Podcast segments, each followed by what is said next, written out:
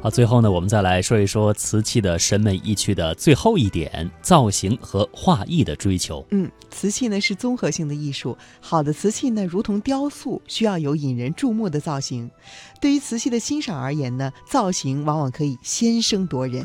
在我们中国瓷器当中啊，有一种白瓷，就是乳白色的胎质，再加上淡淡的花纹，有浮雕的感觉。那宋代定窑的白瓷可以说是最为出名的。那后代的白瓷大多是受到这个定瓷的影响。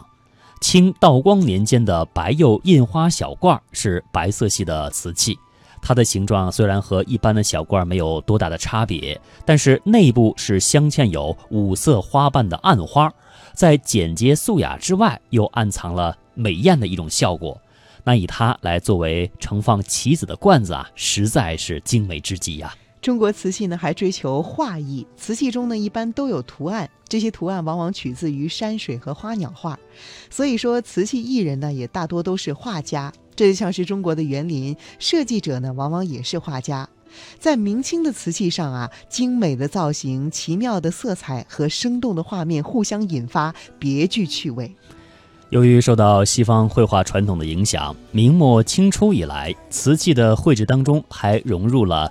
西方的绘画的表现形式，比如说对于光影的追求和对阴影的注意，这样就使画面富有立体感。流行于青石的粉彩啊，就是如此。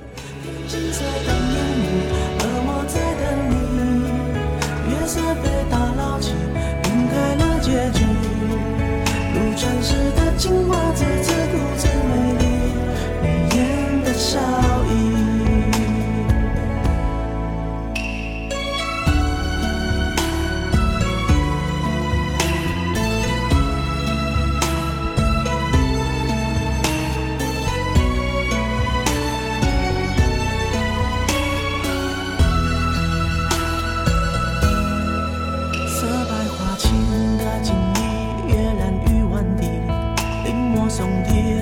幻视啊，却惦记着你呀。你隐藏在药效里千年的秘密，窒息你犹如绣花针落地，帘外芭蕉。